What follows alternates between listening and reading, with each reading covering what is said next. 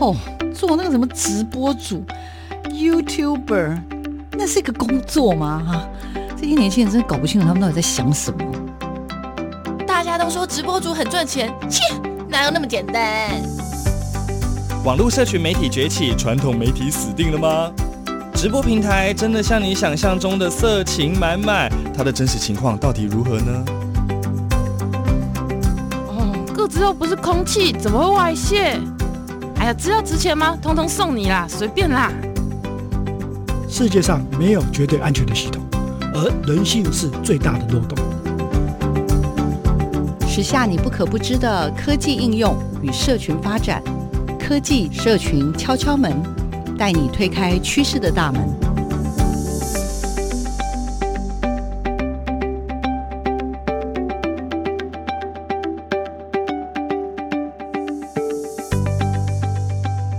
收听科技社群敲敲门，我是主持人小黄老师，很高兴在空中再次跟听众朋友碰面了。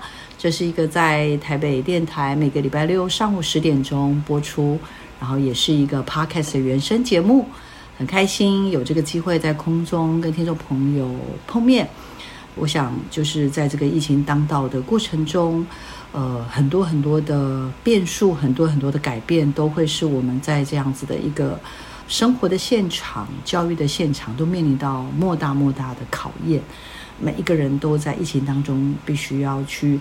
做出一些生活的对应，那在教育上面更不用说了，我们也需要有很多很多的一个调试。不少的伙伴呢，也都一直跟我分享了，呃，到底在这样的疫情之下，教育现场要怎么应应呢？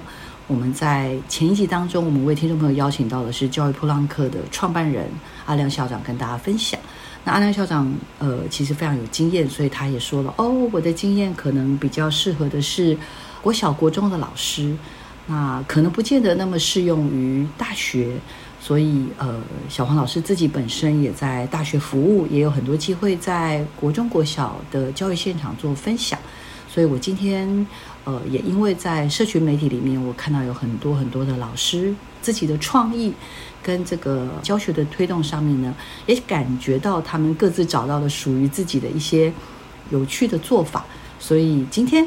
我想为听众朋友邀请到的是玄奘大学的一位老师，那他也是我这一段时间里面，呃，其实认识时间很长，但是知道他一直在影像教育这件事情是深耕很久的敦瑞老师。但是老师呢，不只是教书，他也会带学生们一起做很多影像的创作，也在过往当中有非常多得奖的背景。可是呢，我最近就是看到他在相关的这个教学上面呢，有很多的创意跟想法，我们就来掌声欢迎一下我们的敦瑞老师，我又叫他小瑞老师。嗨，小黄老师好，各位听众大家好，我是玄奘大学大传系的刘敦瑞。大家可以叫我小瑞老师，是今天很高兴接受老师的采访，是是，谢谢小瑞老师哦。那小瑞老师，我要特别介绍的是，就是我们其实认识时间很早，不过这两年我们互动蛮多的。那蛮特别可以分享的是，我们在二零二零年的寒假呢。呃，当时跟这个我们这个小瑞老师的夫人叫小慧老师啊，那当时在我们的一个媒体素养的一个研习当中呢，做了一个百人的这个叫什么？哎，现实挑战吗？是不是一镜到底？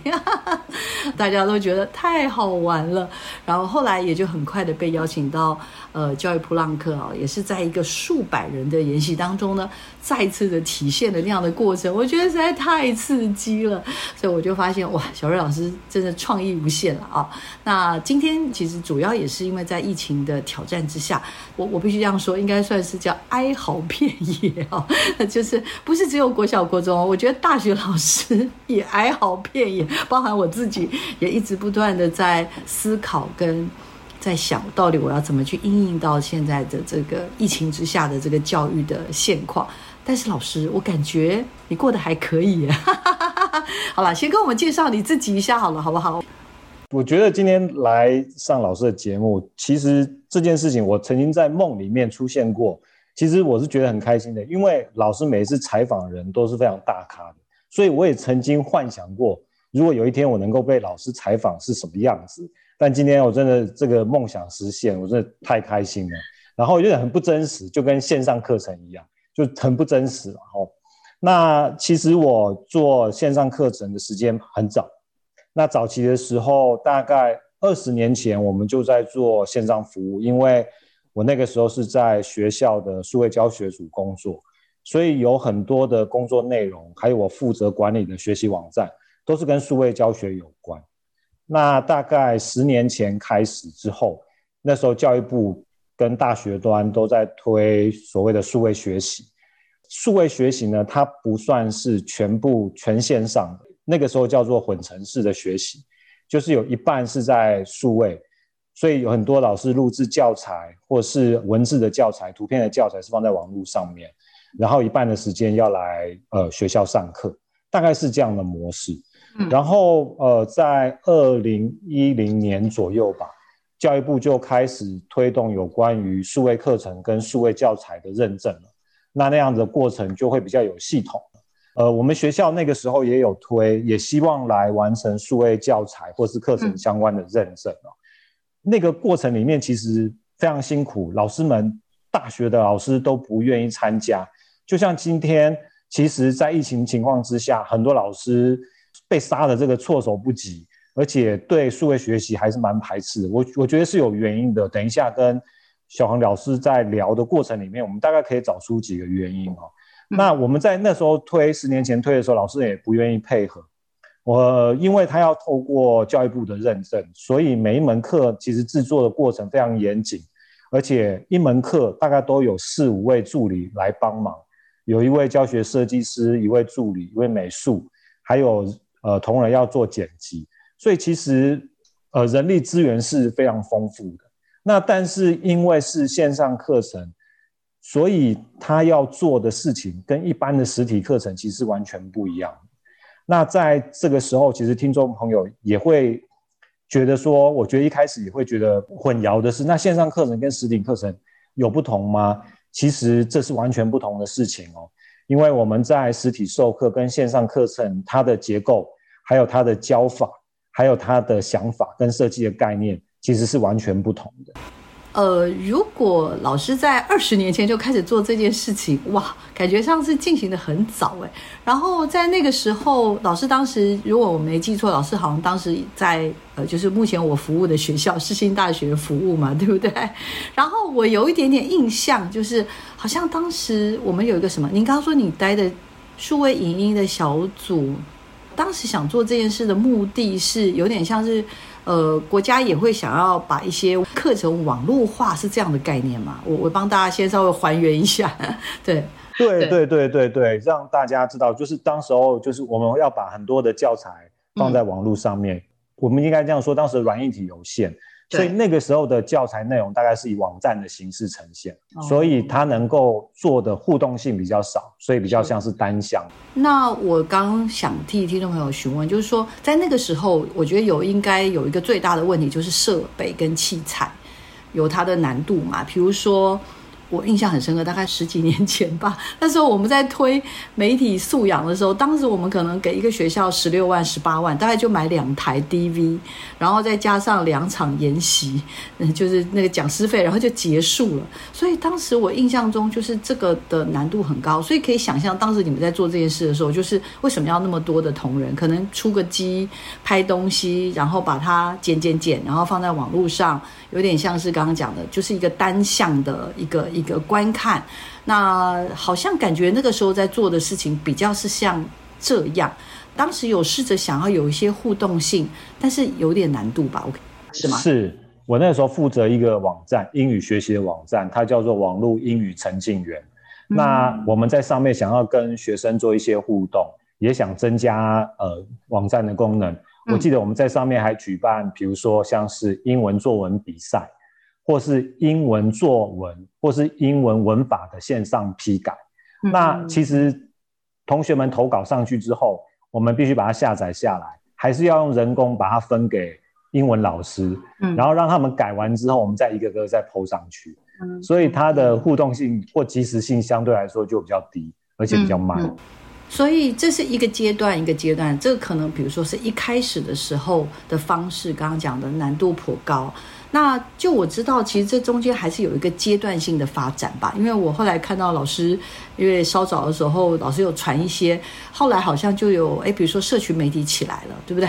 所以有脸书啦，会有一些社群媒体的时候，那就可能有机会，比如说就是还是会有一些网课，但是网课之余，我们真的要做一些讨论或者有一些学习的时候，我们其实是可以进到社群媒体里面去做这样操作吧。所以应该是有一个进化。有一种演化的概念吧，是，它是一个演化的。那那个时候，慢慢社群媒体就越来越丰富嘛。呃，那时候最红的应该是 FB、Facebook。嗯。那现在因为年轻人不太用 Facebook，他们都跑到 Instagram 去了。嗯。那那个时候，呃，FB 呢，大其实大家都在用，那所以用的也很上手。哦，对，还有另外一件事情，就是学校开始建置像是 eLearn、iLearn 这样的。呃，线上的平台让老师可以放教材，然后可以跟学生做一些呃，就是网络上面的互动，所以这个又可以帮助老师们在线上学习的时候有一些工具可以使用。社群平台也是。老师可以解释一下，呃，比如说像 eLearn 或 iLearn 是什么吗？因为我有点怕一般的听众，不管是家长啦，或者是不是那么娴熟资讯的伙伴或线上课程的伙伴，可能会觉得自己下面挖沟，对。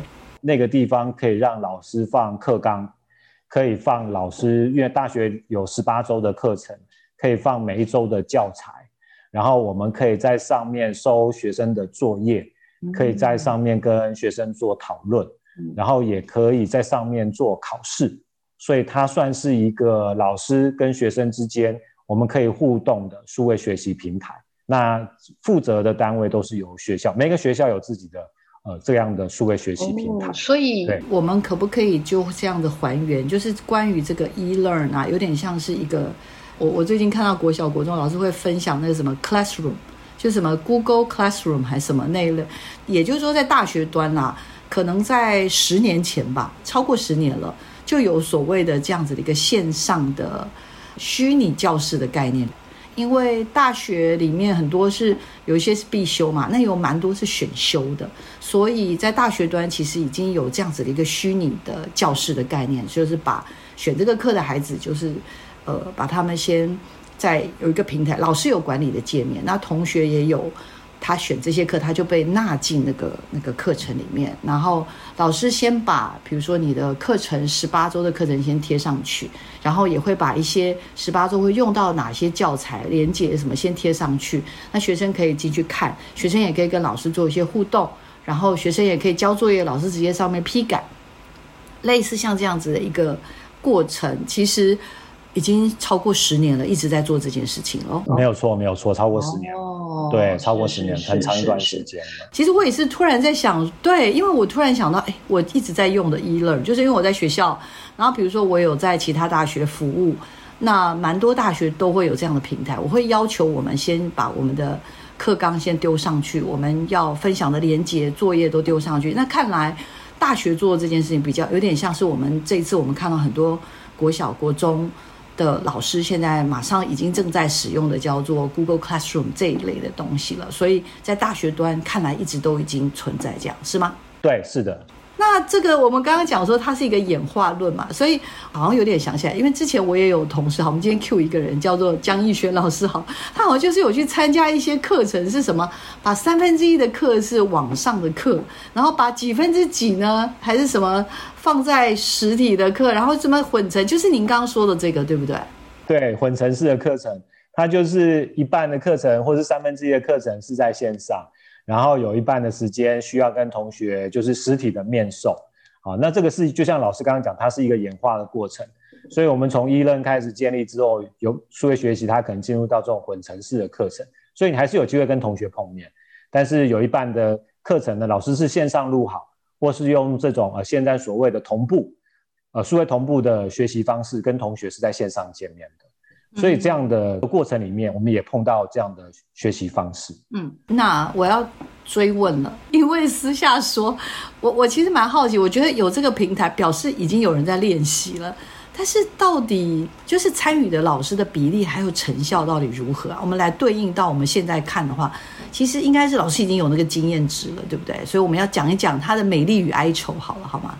我先讲美丽的部分哈。对，我们那时候还有设计一个对照组哦，然后一个这个实验组，其实呃结果是满意度，学生的满意度大概是差不多，但是哀愁不少哦，结果。是好的，那结果跟实体面授的课程，就是十八周全部都是实体面授，跟这种混成式或是线上的这种学习模式呢，学生跟老师的满意度大概是都差不多哦。那没有说线上比较差或实体比较差，没有。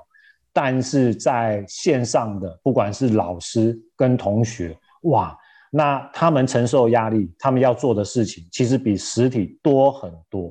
所以老师们的抱怨，同学们的抱怨其实是不少的。嗯嗯，对。那听众朋友听到这边就会觉得很奇怪，怎么会这样？对不对？对，怎么会？第一件事情，老师们要把自己的教材转成数位的东西，他可能就不是只有把老师们上课的 PPT、PDF 放在网络上面了，必须透过可能是网页的形式，而且还要分段。老师，我们在大学上课的时候，一节课可能两个小时，对，中间我们休息大概十分钟嘛，好。那可是，在网络上面的学习呢，因为网络上面的情境不一样，我们可能要拆成十分钟、十五分钟一个段落。那所以老师就要这门课，他就必须要重新去制作他的呃授课的内容。嗯，好，课程内容重新改变之后，因为它是公开的课程嘛，那所以有关于上面的呃影像、照片、文字，你都必须要有版权。好，那所以这件事情又给老师带来一些困扰，所以老师又要去找这些资料哦。然后另外，那老师虽然不在现场，同学们线上学习，那怎么凭证呢？你怎么我们怎么知道说学生有做学习呢？所以学生他要有固定的时间，我们会从后台去追踪他有没有上线的记录，他有没有去做测验，然后呢，他有没有去回复呃老师提出的提问，同学们有没有去做就是呃像问答，老师假设提了一个问题，你有没有在线上跟老师做讨论？那老师随时要关注，哎，同学有人上来提问了，有人讨论了，那我什么时候要做这个跟同学做线上的回复？所以以前在一门课二十两个小时可以解决的事情，那在线上他可能要花更多的时间去处理学生的问题，学生也是要花更多时间在网络上。是我突然有点理解了。应该是说，当时那个我的好朋友姜老师有申请，但是我那时候一直在想说，嗯，我到底要吗？然后其实我心里面有非常多的问号。然后，呃，我在想，当时他可能因为就是碍于人情，他还是答应参加了。但是参加了之后，真的就会觉得哇，你知道吗？本来就是上完两小时，对吧？准备完，然后然后就 OK 了。可是因为现在参与这个，好像有点像是你的所有的授课的内容。你的互动性，所有东西都被摊在所有人的面前，或至少摊在阳光下被检视，那你就要花五倍、十倍，搞不好一百倍的力量去准备这些内容。我想这应该是最大的辛苦吧？是不是这样？是的，而且老师们他要跟同学做线上讨论，因为同学上线时间可能不一定啊。他一天，像比如说我们在课堂上面，同学那个时间来，他提问问完了，我们帮他们解答完，同学离开了，我们也离开了。可是可能同学是下课之后，他想起来，哎，这个问题我找到答案了，我要我要跟老师聊一下。嗯，那另外一个同学他是吃完饭以后跟老师聊一下，有的同学可能半夜不睡觉，他跟老师留言一下。老师一天到晚，他可能都有讯息跑出来说：“哦，这个同学有问题了，那个同学又怎么了？他要看一下。”然后我们现在聊的是老师端哦，很辛苦哦，因为老师端刚刚讲事前的准备、实际上的运作，以及就是跟学生之间的互动。那学生端的回应，比如说他会有觉得。呃，来上网课，所以比较，我现在也要分享，因为我觉得最近也有很多的朋友跟我分享说，包括我自己也是，就是说你很多事情，假如你克服了，你其实就是在家可以做所有的事情。那其实学生就说，哎，我起来，我也不用再去上学，可能舟车劳顿等等，所以他其实是方便的吧。然后还有就是他想问问题，他随时也都，哎，只要有问，然后也都有机会被。老师关注吧，那这样照理来说，学生的满意度应该是高到爆表才对，不是吗？这个结果可能会让听众朋友觉得很意外哦，是因为哦，我们在当时学生的回馈并不是太好诶，因为学生第一件事情他会觉得说，诶，那这样老师是不是就可以偷懒不来啊？啊，对，而且第二件事情，他是想来学校哎，那个时候是想来学校，因为觉得说可以跟同学见面啊，可以看到同学啊，因为那时候没有疫情，所以大家的心情、心境跟现在是完全不一样，所以大家可以拍拍照啊，对不对？不用待在家里面，所以他觉得来学校上课这件事情他是开心的，因为到学校不管他有没有上课好了，可是他至少跟同学可以聊天。他可以来学校走一走，嗯、那而且他有实体面授课，可能看到老师，觉得好像老师这样，老师才有付出有努力吧？好像放线上，嗯、同学们都不知道老师之其实之前做了很多的功课啊，对啊，没错没错，对，这这个这个我觉得是还蛮有趣，就是一路的演进，从最早的可能单向的，到后来刚刚讲的，哎，我们用一种。配比的方式啦，然后其实还是线上。那老师现在还原起来，其实这也是蛮多年前了，至少五年、十年前发生的事情了吧。然后其实我也在这个社群媒体也看到老师，大概在二零一五年的时候，也就差不多六年前吧。呃，除了跟大学生之外，我看到老师也有跟高中生去做这种所谓的。呃，线上跟实体的这个部分，老师可不可以帮我们先稍稍的聊一下这件事情？因为我觉得这个也蛮酷的，因为哎，我都不知道有这个课，然后其实对应到我们现在发生的事情，我们会发现其实二十年前或十五年前就有人在超前部署了。因为那个时候就是多元入学开放了，所以很多高中的学生，特别优秀的高中学生，他们其实在高三下，他们已经有学校读了。那这些学生呢，每天在学校就是飘来飘去，不知道做什么。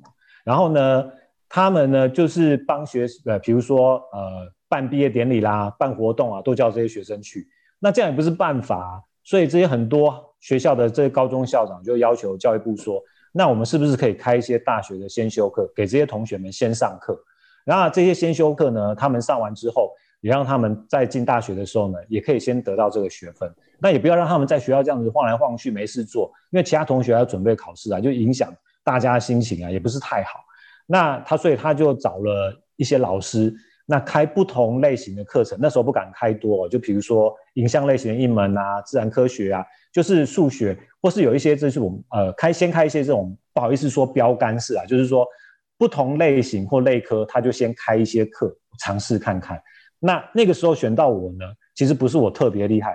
是因为刚刚老师讲，就是我太菜了，因为别的老师不想去，没有老师愿意知道这件事情是苦事、苦差事，没有老师愿意去，所以我被推出去，就代表我们学校，哦、对，我是被推出去去做这件事情，代表学校开一个这种所谓的标杆型的课程，叫做什么？我好像看了一下没，叫什么数位什么？对，影像数位化处理。其实我是在线上教同学用 Photoshop。其实那个时候我也很担心的，我也很抓，因为，呃，这是第一次，那个时候有摩克斯的概念进来，嗯、那摩克斯基本的概念是要翻转实体教室的，那这个概念很新，我们也不知道怎么做，所以我们那时候也是上了好多的课，然后找同学帮忙。第一件事情，我觉得最可怕就是我的教材都是打掉重练的，嗯，那所以其实有关于这个 Photoshop 的教学，我也教了大概几年了，可是里面很多的素材跟内容我不能用，是因为我以前可能。有用到，比如说一些参考书，嗯、那这些参考书的资料，我必须要跟参考书要版权。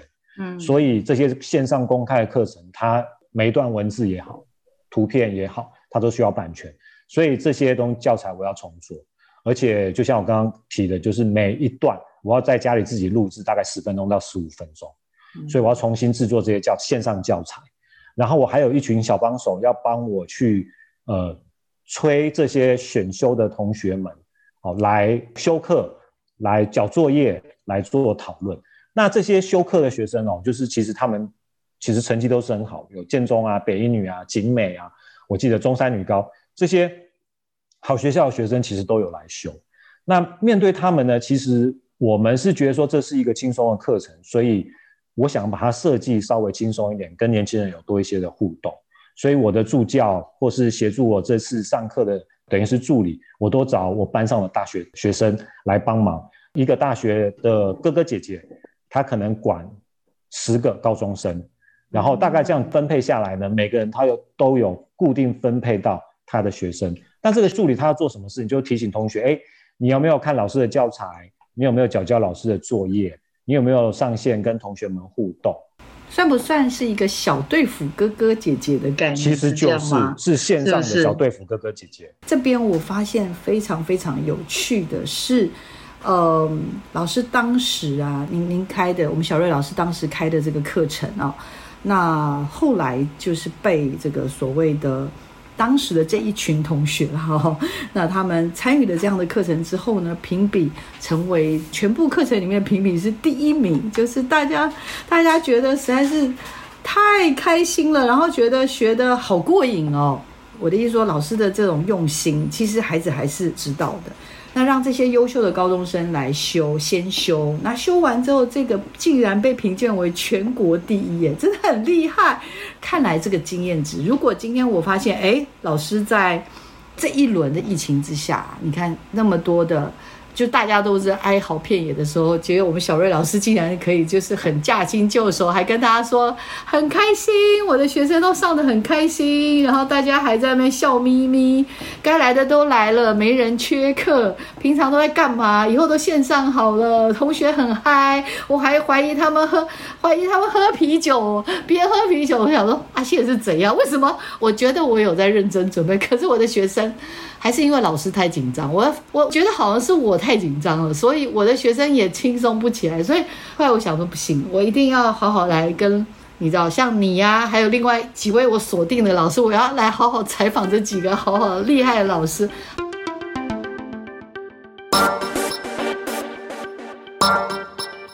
网络平台百百种，到底该如何经营呢？透过社群任意门，我们带你掌握。粉丝的经营术，增加社群黏着度。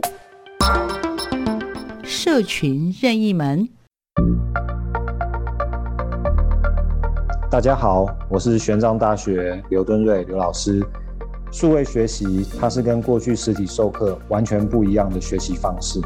数位学习从教材的制作、老师们授课的方法、学生在线上学习的模式，都跟过去完全不一样。每一个章节必须切成十分钟、十五分钟一个小段，同学们必须依照上面的章节去做观看、学习，并且回答问题。他所花费的时间成本，还有他的学习的方式，比过去来说，我个人认为其实是困难许多。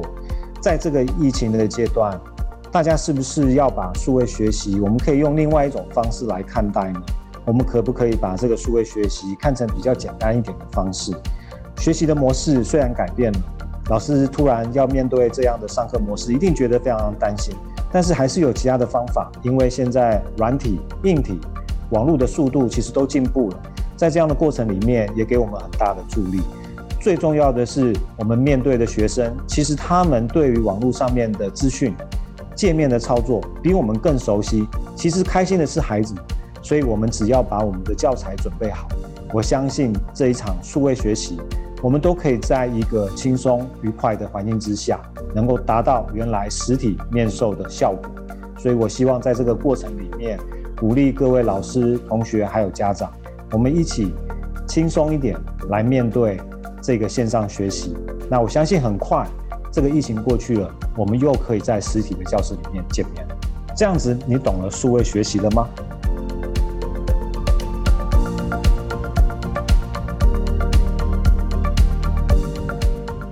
我们欢迎回到每个礼拜六的上午十点开播的科技社群敲敲门，我是主持人小黄老师。这个节目呢是在台北电台播出，也同步在所有的 Podcast 上线哦。很感谢听众朋友持续关注我们这个节目，也欢迎大家帮我们的脸书或者我们的 IG 按个赞。科技社群敲敲门。那在这个疫情当下这么困难的时点呢，我们。在呃，今天这个时点呢，我们特别为听众朋友邀请到的是玄奘大学大传系的刘敦瑞刘老师，小瑞老师。那小瑞老师呢，其实他有非常非常精实的关于这种数位的学习啊、远距教学的这些的经验。那也因为有过往这些累积的经验，那我想老师在玄奘大学或者在一般的这些教学上面，其实真的都有非常好的表现。那更何况是最近的这样子的疫情之下，我们其实有非常非常多，呃新面临的挑战。那这些新面临的挑战，当然不同的学习阶段可能都会有一些些不同的呃任务，或者是我们需要克服的困难。不过我个人啊，就是在透过社群媒体也看到了几位老师，呃，尤其是小瑞老师，我觉得他。虽然这么困难，但是他还在教学上有一些属于他的这种小小的这种经验值，或者是累积的一些这种所谓的让学生还是很开心的能够上学哈。然后即使是数位学习，我们都觉得非常非常的挑战。到底为什么他能做到呢？如果有听上万段节目就知道，老师其实过往积累的这些过程真的是非常非常难能可贵。那老师也聊到了，他在六年前的时候开始进行了这个所谓的专门为这些高中生所开设的这样子的一个呃实体跟呃线上的这种学习的方式。看来这些东西奠定了老师非常非常好的基础。那接下来我们就要请老师继续跟我们聊了，到底当时的这个课程大概的设计的概念是什么？那也延续那样子的一个精神，在今天这个疫情之下，老师也能够。给我们所有的，不管是高中段或大学段，其实我觉得国小、国中老师其实也可以做很好的参考。来，老师，我们继续聊一下，当时为我们这一群高中生做了什么样好的设计？我记得，呃，录第一节课的时候，我把我自己也取了一个一个外号，我那时候叫麦克流，麦克流，对，因为我的英文名字叫 Michael。那所以，我跟他们分享，其实我跟他们不是只有上课，我也录了好多段。是有关于我自己在学习过程里面遇到的挫折，那我怎么从这些挫折里面走出来？掏心掏肺，在网络上面把我自己的过去的这些，呃，丰功伟业也好，糟糕的事情也好，丢脸的事情也好，真的都是讲给同学们听，就是让他们在上课的呃另外一个部分也可以跟这个老师多认识一点，因为其实来上课的学生根本不认识我。那其实这个是很陌生的，所以那如何在线上跟这些同学有更多的交流，大概是这样。所以我的课程内容虽然就是一般的正课，但是我也希望更轻松一点，跟这些年轻朋友交朋友这样子，有比较多的互动。嗯，所以比例上是如何呢？线上跟线下的？线上大概是三分之二吧。那个课程呢，主要还是以线上为主了。那有三次吧，我记得有三次见面的机会，就是一开学的第一次。然后中间一次，然后最后课程要结束的时候有一次，大概有三次。哦，那总共是为期多少周呢？我记得好像也是有十十十几周，十几周，对，也有十几周了。所以就很像是一整个学期的学习。那老师觉得这一次也有美丽与哀愁了吗？这次也有很多美丽与哀愁，因为我觉得每一次的课程哦，像这些课程都是需要拿出来认证的，然后也是就是教育部他要去审核这些过程。所以那个课其实执行起来确实是不轻松啊。所以在课程安排上面，我希望让同学就是真正喜欢这门课，也对影像这些呃科目能够产生兴趣。所以每一门课的设计啊，或是有时候我自己。对着那个电脑录影，我都觉得自己好像疯子一样。我要自己讲笑话给自己听，然后我也不知道好不好笑。但是要假装对方有反应，对，要假装很好笑。然后以我过去的经验，觉得哎，这个点同学们会笑，对，应该有笑点。然后我要告诉你说，好，不要牙齿露出来那么多，对不对？对，就自己跟自己讲话。然后一好长一段时间，就是我要固定在一个小房间里面，自己跟自己讲话，自己录影，然后自己录不对，还要自己喊卡。然后再重来，就就是一个疯子的生活。那跟同学见面的时候，就跟他们多聊聊。我记得那时候还带他们去参观世新里面的一些设备，跟影像有关的。那就希望，然后跟他们见面的时候，让他们认识，就可以看到自己的队服，然后也可以看到说，哦，线上在跟我互动的这些同学。那其实这个过程里面，其实我自己也学到很多，因为我自己终于能够实际体会，然后我自己能去掌握一门课。我知道真正的完整一门摩课式课程，或者所谓的这些线上课程，要执行起来，对于老师的负担来说，其实真的很大。我有这么多的助理，我也有教学设计师来帮助我，我都觉得他的压力很大。那如果说是一般的老师，或者是我们呃资源比较少的老师，如果老师们都被要求要去做这样的课程的话，其实我觉得对老师来说，第一个，我觉得太辛苦了；再来，我觉得这个要达成这样的目标，我觉得太困难了。同学们是，我觉得应该玩的还蛮开心的。哀愁是我自己，哀愁是老师跟助教很 哀愁吗？这样吗？要催缴作业啊！同学们，同学，同学要交作业哦。啊，同学你还没有讨论，因为还要算讨论次数，所以哀哀叫的是老师跟助教。那这样我也真的慢慢了解，为什么老师在这一次的疫情之下，我们大家真的每个人都哀哀叫，然后你竟然你竟然可以这么优雅的完成你现在的课程，这部分是我很佩服。然后呢，在我询问你完之后呢，因为老师我知道你前阵子一直在做评鉴嘛，那后来呢，你就还为了我写了一番话，然后这番话我没多久我就在社群媒体看到，老师针对老师、针对家长讲了一些。针对一般的课程啦，实作课程，来来来，我们赶快针对这部分，赶快跟大家分享怎么样做。我觉得，呃，听众朋友或者是有在收听的老师或家长们，我觉得第一件事情，当然就是因为以前我们做的很辛苦，然后而且被长官们这样盯啊，学校的这个盯啊，所以我们知道说做这样学习不容易，但也因为有那个痛苦的阶段，所以有的时候我们知道怎么样讨假波了，哦，就是说比较可以轻松一点。我觉得第一件事情，因为特别是器材或是网络上面，可能对老师们来说，一下要上课，一下要操作器材，一下又要顾及这网络的网速，所以我觉得第一件事情最重要就是设备跟软体尽量简单，然后老师操作方便顺手就最重要。或者是学校有规定，比如说在我们学校规定用 Teams，那我们就用 Teams 吧。那因为我觉得学校可能有它的考量，比如说是不是要做检查，或者是要不要做记录。或者是学校有没有统一的规格？那如果学校统一，我觉得反而是件好事啊，因为学校会他会提供一些资源呐、啊，比如说他会把操作的影片放在网络上面，他会提供操作手册，所以我觉得老师们就顺着来做就好，然后不要自己去在这个时间点不要再去开发一些 其他的东西了，把让让自己搞得很忙很焦虑，所以简单，不要太纠结，然后简单顺手就好，就要不要开网红灯，还是你只是一盏台灯？我觉得老师可以自己评估，如果觉得太麻烦，台灯开着也 OK。那如果没有加外接麦克风，用笔电的麦克风收音，效果虽然没有那么好，但是我觉得同学们其实都可以接受。嗯。然后第二件事情，我就是因为线上的教材，因为现在老师们在做这些事情，没有像我们以前一定要拆解这个教材重新制作。那我这次上课，因为碰到网速的问题，碰到一些界面上的问题。所以我就先把教材，今天要上课的教材，我就先放在刚刚我们说的 eLearn 或是 iLearn 这样的平台，让同学可以下载。所以他万一看不到我线上同步的教材，我至少可以告诉他说：“哎，现在我们看到是简报的第十五页、第三页、第几页。”所以他自己手上也有一份教材，所以这样他也可以跟我同步的上课。那另外一件事情就是，其实网络上面也有很多的这些补充的教材。那网络上面其实有很多的教学影片，有一些专家学者他们在某一些领域的发展，他们也录在这个放在 YouTube 上面，网络上面这些资料。我这些我觉得这些补充的资料呢，也可以给同学们，让他们做一些补充教材。嗯、对，就是设备、软体都要简单。第二个就是有讲义，有什么什么 PDF 档，什么有的没的，有连接，先传给同学。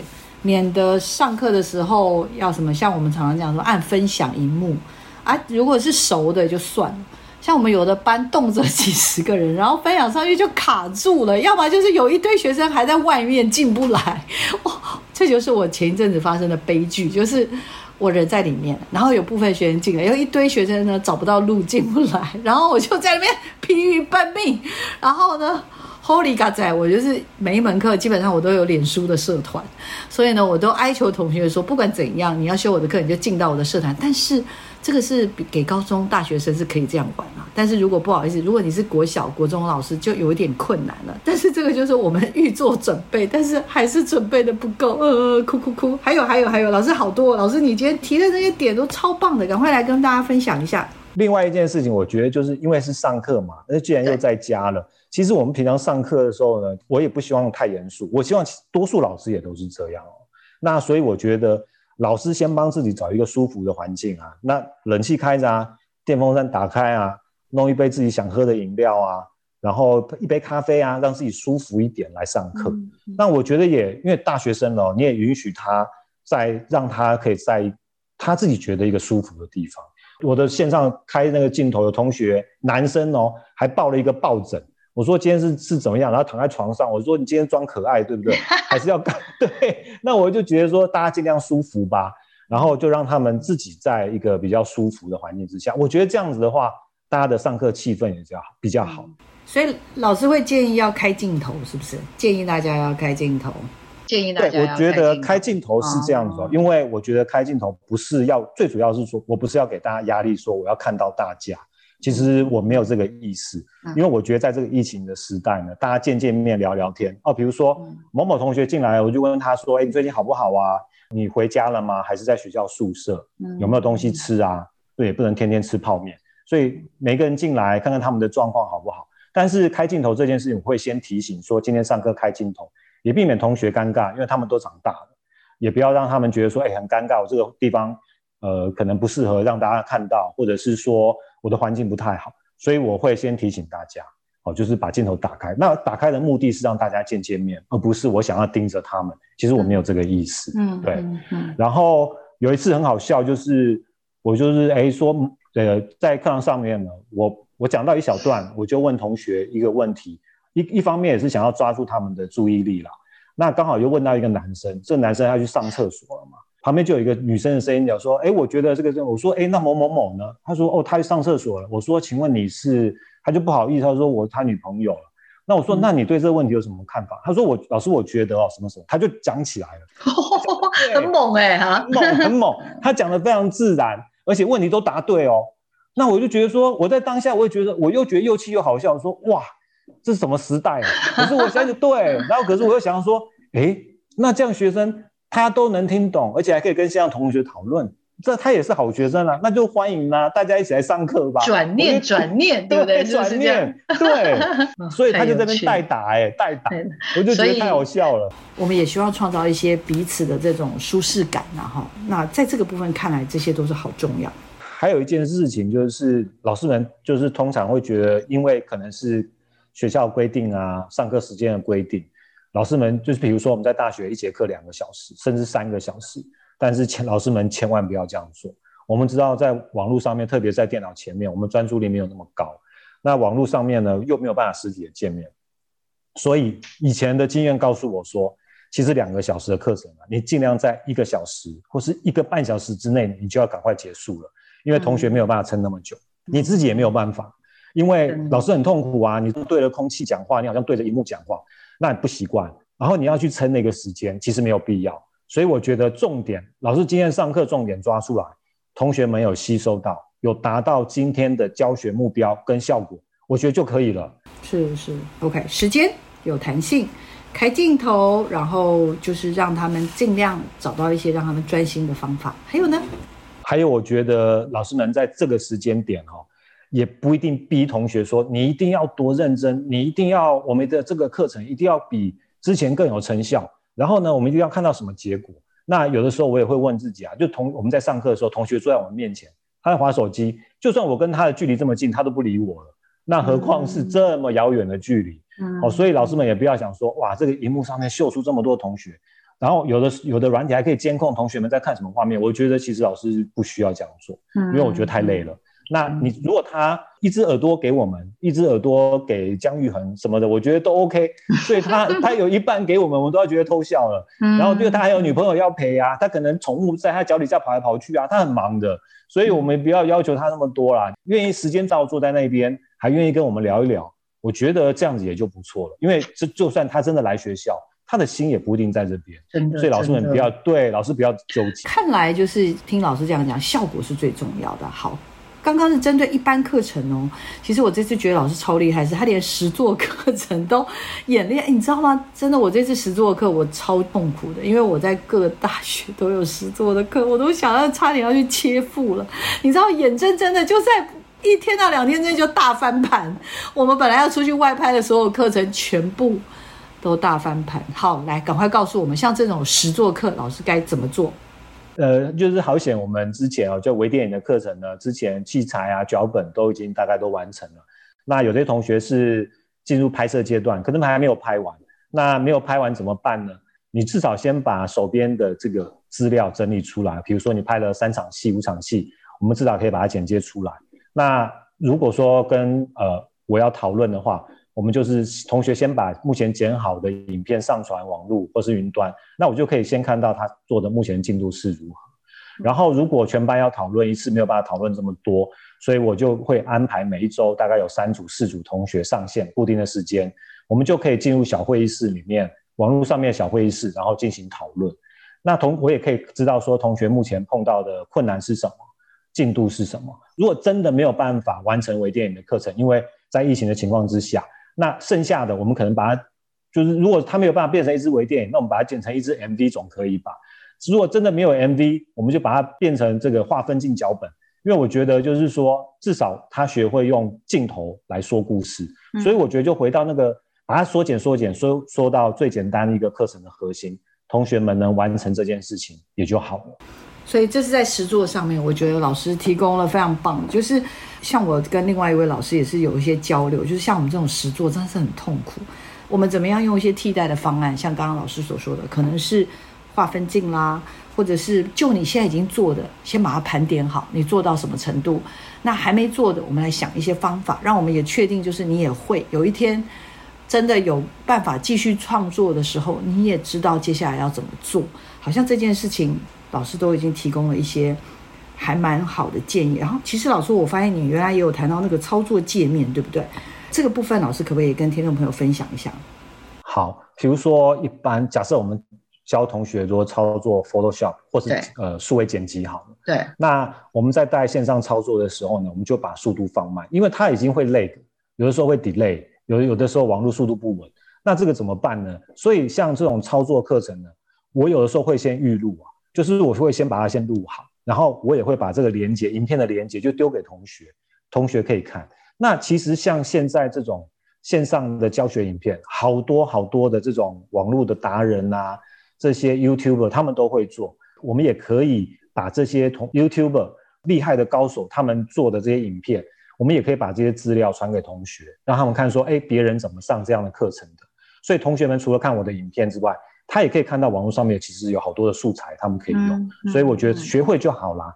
那有的时候，像说真的，就是如果像比如说我上课，有的时候因为老师我们不是这个。神人嘛，有的时候我们也会出错啊，有的时候因为这个按错了，这个搞错了，我就说，哎、欸，这个网络现在这个不顺畅，我们稍等一下下，要不然就是，哎、欸，我这样听不太清楚哦，就是装个傻，就是 装疯卖傻一下，嗯、让这个尴尬的情况赶快过去，嗯、然后再再回神回来说，啊，对对对，其实应该按什么，所以我觉得自己找乐子吧，我觉得就是说，嗯嗯、对，我觉得不要太严肃。其实我也很好奇，就是像学生有问题，我最近也是在思考这个问题。就是当学生有问题的时候，像大学端目前原则上到期末都是不太能在目前啦，大家都不能再回到学校了。所以有问题的部分的话，像我自己都还在纠结。所以老师是在 Line 里面会请他们成立群组，然后你加进去吗？还是说只是加学生的 Line 或什么有需要有问题什么在里面去做答询呢？这个部分我还蛮想请教老师的。因为在实作课程哦，或者是我有带同学的毕业制作，那每一个小组，因为像这个状况情况之下呢，那我会希望说，他们因为每个小组都有成立他们自己的赖群组嘛，嗯，那他们会把我加进去。其实呢，其实他们把我加进去呢，他们自己私底下还会成立另外一个啦，就是没有我的群组，没有老师群组，没有唠叨的，没有啰嗦的群组。对，就是一个是官方的啦，一个是他们真正讨论的。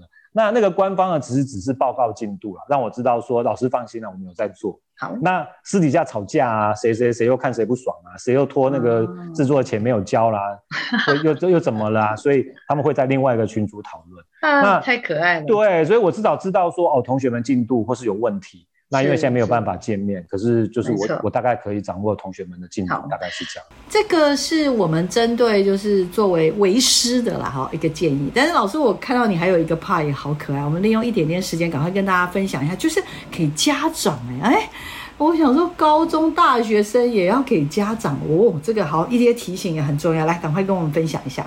因为我发现现在到大学了，就其实家长。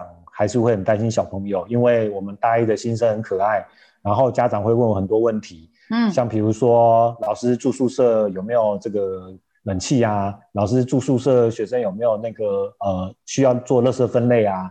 老师那个住宿舍的这些寝具要去哪里买啊？我这个导师好像是他们的保姆，所以我觉得家长可能也会担心小孩子说，哎，万一在在家了，那老师有没有好好上课啊？你有没有在上课啊？嗯、所以我觉得第一件事情就是想要跟家长们说，就是如果你想要来听我上课，我非常欢迎。但是如果说想要看看老师教的好不好，或者是说同学学习有没有效果，我是觉得说爸爸妈妈不要担心，因为这是公开线上课程，老师不会在上面乱教的。嗯，那老师们对老师们一定会好好上课，老师其实比他更紧张。对，所以家长们不要担心。你要看同学们有没有进度，其实你看他生活作息，他时间到了有没有乖乖把电脑打开上课。